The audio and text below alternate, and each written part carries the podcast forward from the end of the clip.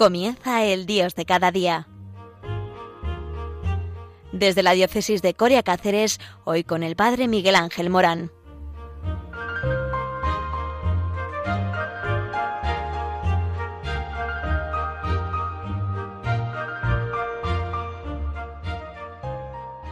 Buenos días, estamos en el Dios de cada día, aquí en Cáceres, desde el norte al suroeste, desde el centro al suroeste.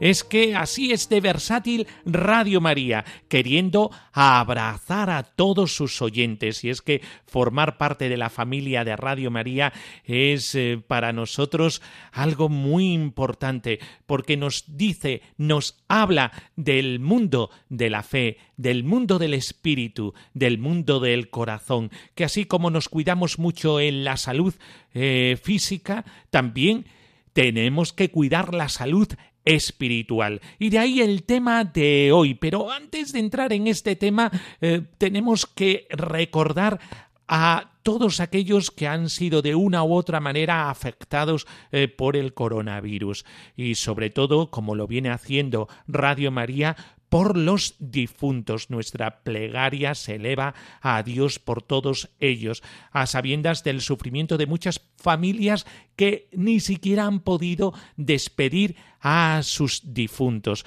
Por eso Radio María está contigo. Todos nosotros estamos contigo. Y ya ves, eh, desde Cáceres, desde el voluntariado Virgen de la Montaña, pues un tema, y el tema de hoy es que, gracias a Dios, mm, Cáceres entra dentro de la fase primera de la vuelta a la normalidad. Por eso tenemos que eh, cumplir una serie de normativas. Estas normativas eh, para proteger a la Iglesia. Eh, tenemos que ser muy escrupulosos en el protocolo de medidas para prevención de la pandemia. Entre ellos, cuando eh, traemos de casa eh, la mascarilla puesta, manos lavadas, solución hidroalcohólica de bolsillo, mejor el pelo recogido, evita pulseras y collares, vamos al templo con tiempo, limpia tu calzado en la entrada, seguramente eh, haya alguna alfombra desinfectante, utiliza gel hidroalcohólico en las manos, que también te lo proveerán allí en el templo, evita tocarte ojos, nariz y boca. Eh, dentro, pues busca los bancos delanteros primeros y si alguno está señalado para que te sientes, pues ya sabes, a cumplir con las normativas que tengan dentro del templo, ayudado seguramente por algún voluntario que haya por allí. Guarda las distancias de un metro y medio, eh, siempre ten puesta la mascarilla, al, arrodillarte, evita tocarte la cara y los bancos, eh, no dejes tu mascarilla y guantes nunca en el banco. Al salir no olvides seguir manteniendo la distancia y deja preferencia al salir en las últimas, los últimos bancos, las últimas personas que estén en los bancos. Por eso, a cumplir todo este protocolo. Y es muy importante, muy importante el acudir a la Eucaristía ya que podemos hacerlo y al sacramento de la reconciliación. Últimamente el Santo Padre eh, pidió que no cayéramos en el riesgo de una fe gnóstica, sin comunidad, sin contacto humano, eh, vivida solo a través de transmisiones en directo que eh, virtualizan los sacramentos y la vida de la Iglesia. Esto lo dijo recientemente, el día 17 de abril de los corrientes del Papa Francisco en la misa de Santa Marta, comentó el Evangelio de Juan 21.1.14, en el que Jesús resucitado se aparece a los discípulos en la orilla después de una pesca infructuosa en el mar de Tiberíades. Invitados por el Señor a tirar las redes de nuevo, llenaron las redes con peces. Es una escena eh, que tiene lugar de forma natural, porque los discípulos se habían familiarizado con Jesús. Nosotros los cristianos eh, debemos crecer en esta familiaridad que es personal, eh, y también comunitaria. Una familiaridad sin comunidad, sin iglesia, sin los sacramentos, es peligrosa. Puede convertirse en una familiaridad gnóstica, es decir, ficticia, separada del pueblo de Dios. Y por eso el Papa Francisco nos decía, en esta pandemia nos comunicamos a través de los medios de comunicación, pero no estamos juntos, como es el caso de esta Santa Misa, refiriéndose a la retransmisión de la misa de todos los días en Santa Marta. Es una situación difícil en, la que los fieles no pueden participar en las celebraciones y solo pueden hacer la comunión espiritual. Tenemos que salir de este túnel para volver a estar juntos, porque esto no es la Iglesia, sino una Iglesia que corre el riesgo de ser viralizada, que es lo mismo que decir virtualizada. Eh, que el Señor nos enseñe esta familiaridad concreta, esta intimidad con Él, pero en la Iglesia, en el templo, con los sacramentos y con el santo pueblo fiel de Dios. Eh, las palabras del Papa Francisco en ese día eh, fueron estas, entre comillas, Digo esto porque alguien me hizo reflexionar sobre el peligro que este momento que estamos viviendo, esta pandemia que nos ha hecho a todos comunicarnos religiosamente a través de los medios online, a través de los medios de comunicación, incluso esta misa. Estamos todos comunicados, pero no juntos, espiritualmente juntos. La gente es pequeña, hay un gran pueblo, estamos juntos, pero no juntos. También está el sacramento.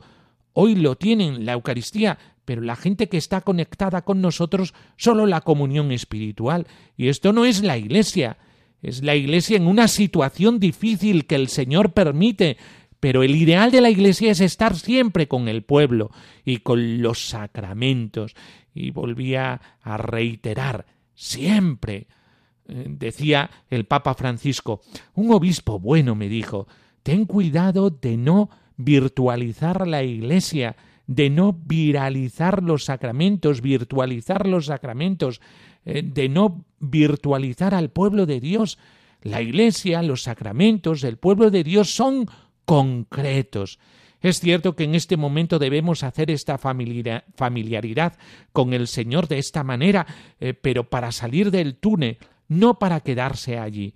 Y esta es la familiaridad de los apóstoles, no gnósticos, no virtualizados, no egoístas para cada uno de ellos, sino una familiaridad concreta con el pueblo, abierta, familiaridad con el Señor en la vida diaria, familiaridad con el Señor en los sacramentos, en medio del pueblo de Dios.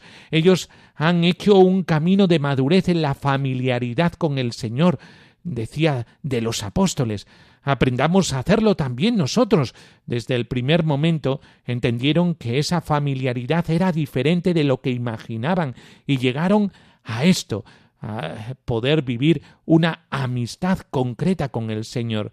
Sabían que era el Señor, compartían todo, la comunidad, los sacramentos, el Señor, la paz, la fiesta, y esto a distancia no es posible. Por lo tanto, que el Señor nos enseñe esta intimidad con Él, esta familiaridad con Él, pero en la Iglesia, con los sacramentos, con el pueblo fiel de Dios. Y por eso vamos a hablar de la vida sacramental. Aunque nos dé un poquito de miedo y un poco de respeto, debemos ir volviendo a la Iglesia. Sabemos que con todas las prescripciones que nos indican, el aforo de un 30%, con todo el protocolo que os he comentado, pero tenemos que recuperar nuestra vida sacramental. Y alguno de vosotros me diríais, eh, ¿pero qué es eso de la vida sacramental? ¿Tiene que ver con lo que hacemos todos los días? ¿Como los apóstoles con Jesús? ¿Lo familiar a lo que realizamos? a nuestros hábitos cotidianos.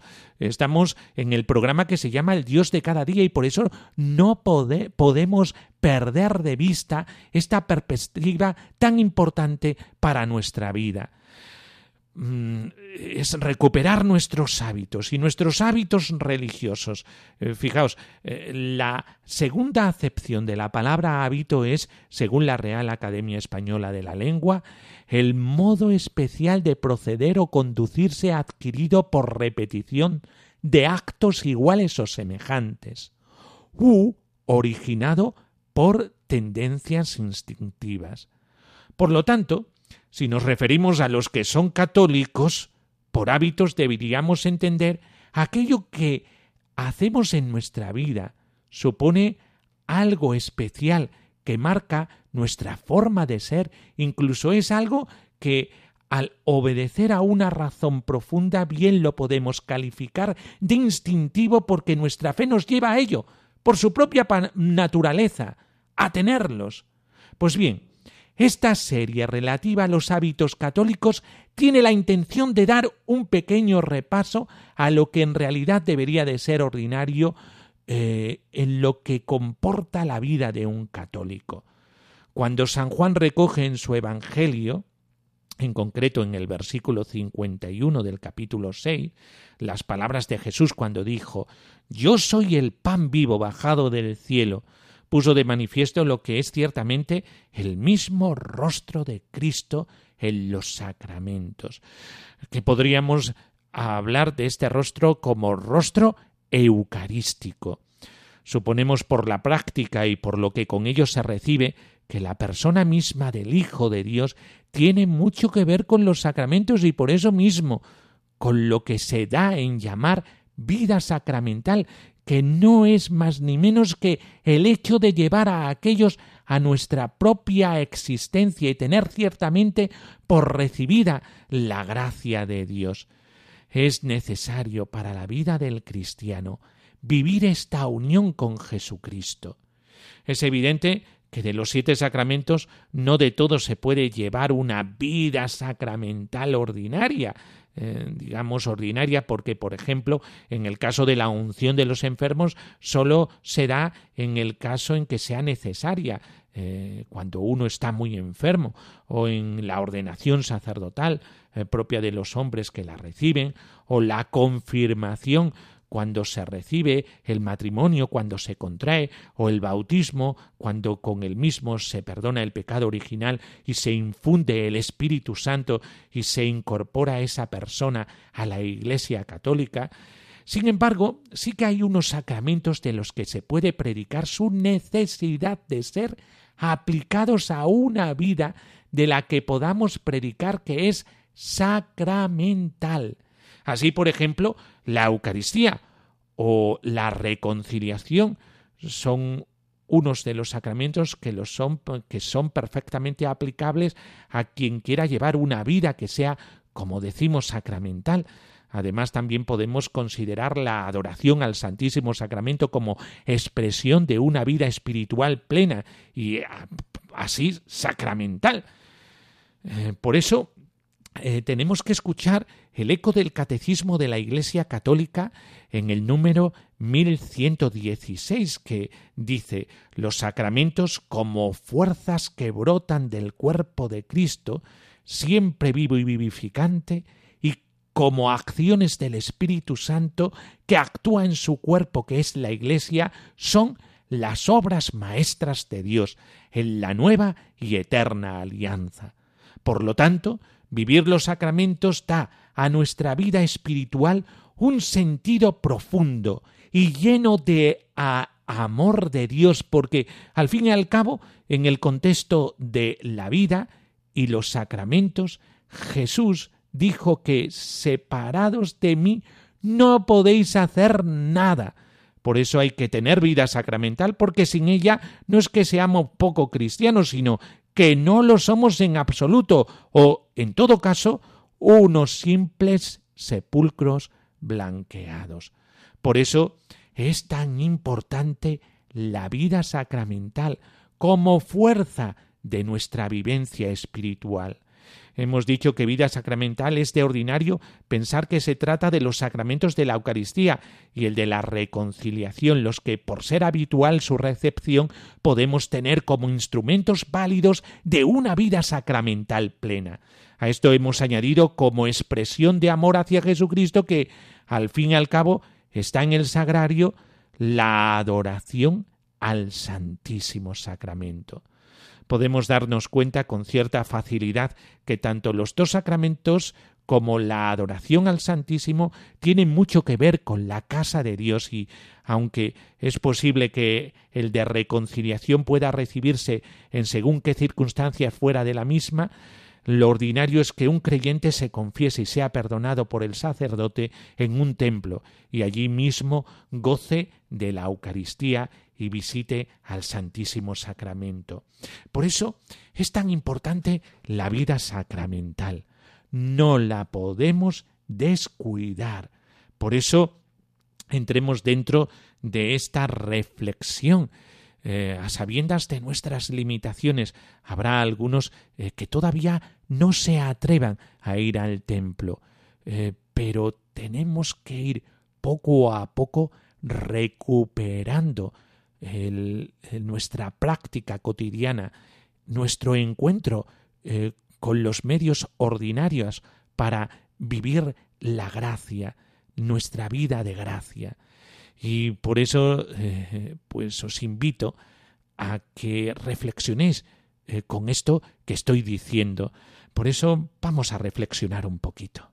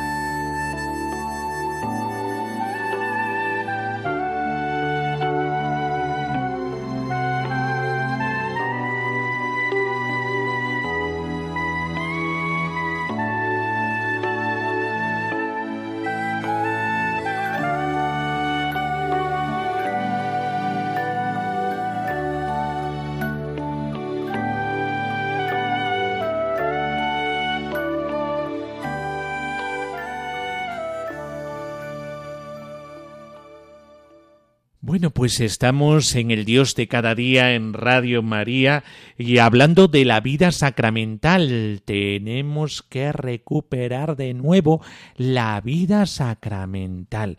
Y por eso eh, el padre Iraburu en su síntesis de la Eucaristía dice que el Concilio Vaticano II nos enseña que todos los sacramentos están unidos con la Eucaristía y a ella se ordenan, pues en la Sagrada Eucaristía se contiene todo el bien espiritual de la Iglesia, Cristo mismo, nuestra Pascua y pan vivo, eh, que por su carne vivificada y vivificante en el Espíritu Santo da vida a los hombres, haciéndose eco de la eh, Presbiterorum Ordines 5b, o como escribió San Juan Pablo II en su exhortación Ecclesia in América en el número 35, la Eucaristía es el centro viviente y eterno centro alrededor del cual la comunidad entera, la Iglesia, se congrega. Por eso mismo, la asistencia gozosa a la Santa Misa ha de suponer un hábito del que no podemos prescindir y, a ser posible, llevarlo a cabo todo cuanto podamos. Es bien cierto que en efecto no todo creyente puede asistir a la Santa Misa a diario, pero sí lo, es que al menos las veces que pueda asistir eh, ha de tener en cuenta que de la Eucaristía fluye, como de su fuente, toda la vida cristiana, la personal y la comunitaria, como decía el Papa Francisco últimamente en la Eucaristía de Santa Marta, y por lo tanto no basta con el mero asistir como simple cumplimiento. Hay que participar en ella. Además, como se indica en un librito eh, que cayó en mis manos, mi querida misa, la comunión sacramental produce tal grado de unión personal de los fieles con Jesucristo que cada uno puede hacer suya la expresión de San Pablo. Vivo yo, pero no soy yo, es Cristo quien vive en mí. Gálatas 2.20. La comunión eucarística se convierte así en germen de resurrección y en soporte de nuestra esperanza, en la transformación futura de nuestros cuerpos mortales, pero al mismo tiempo hace de nosotros un solo cuerpo en Cristo y nos hace vivir en el amor y ser solidarios con nuestros hermanos. La Eucaristía siempre, eh, de forma inevitable, nos lleva a nuestro hermano. Participemos pues de la Santa Misa y antes o cuando corresponda del sacramento de la reconciliación. En todos y cada uno de los sacramentos participa el cristiano de la pasión de Cristo muriendo al pecado y de su gloriosa resurrección renaciendo y viviendo a la vida santa de la gracia y como hemos apuntado, la visita al Santísimo bien puede ser derivación de la Santa Misa e incluso del sacramento de reconciliación, porque al fin y al cabo es Cristo en nombre de quien se nos perdona, y es a Cristo a quien recibimos en la Santa Comunión. Y debemos visitar al Santísimo porque, por ejemplo, el corazón de Jesús desea ser amado, porque es una profesión pública de nuestra fe, o porque distribuye el Señor gracias a todos aquellos que lo visitan, o para resarcir los múltiples agravios que sufre Cristo por el relativismo y la indiferencia que desplaza la confianza al último lugar, la frialdad de muchos hermanos nuestros en la fe, pero sobre todo debemos visitar al Santísimo porque allí podemos dialogar con Cristo y escucharlo y saber lo que nos pide a cada uno de nosotros. Hay muchas iglesias que se están abriendo ya estos días en la fase 1 y por lo tanto esa visita al Santísimo no descuidemos nuestros hábitos, no descuidemos nuestra vida sacramental. Bien podemos ver que llevar una vida sacramental que pueda ser llamada así en cuanto a los sacramentos que pueden recibirse de forma continua ha de enriquecer nuestra vida espiritual, de tal manera que nos creamos en posesión de una verdad que nunca deberíamos abandonar, los sacramentos son el camino habitual del encuentro del hombre con Cristo y por eso mismo se trata de un hábito santo gozar de ellos, porque nosotros participamos de la santidad en el solo santo y vive entre nosotros en el sacramento de la Eucaristía y nos abraza en su misericordia, atributo identitativo de Dios en el sacramento de la reconciliación. Volvamos, pues, amados oyentes, a la vida sacramental, gozando en vivo y en directo del Señor, y bebamos de la fuente de su corazón. Su corazón está abierto y se nos regala en la Eucaristía, hecho pan de vida, fuerza de nuestra existencia como cristianos y en el sacramento de la reconciliación, manantial de misericordia, no dejes de experimentar eh, estas, eh, estas acciones de Dios eh, que hacen perdurable y actual todas las acciones de Jesucristo. Y ahora nos apartís del receptor, porque viene un programa precioso. Perseguidos pero no olvidados, programa de información, entrevistas y testimonios directos sobre la realidad de la Iglesia perseguida y necesitada en todo el mundo, ahora más eh, que nunca por nuestra situación. Ellos nos hablarán de aquellas personas eh, que no tienen voz, de aquellas personas que necesitan esperanza. No caigamos en el olvido de los más necesitados. Me despido con la bendición, la bendición de Dios Todopoderoso, Padre, Hijo y Espíritu Santo, descienda sobre vosotros. Amén. Hasta el próximo día aquí en Radio María, en el Dios de cada día.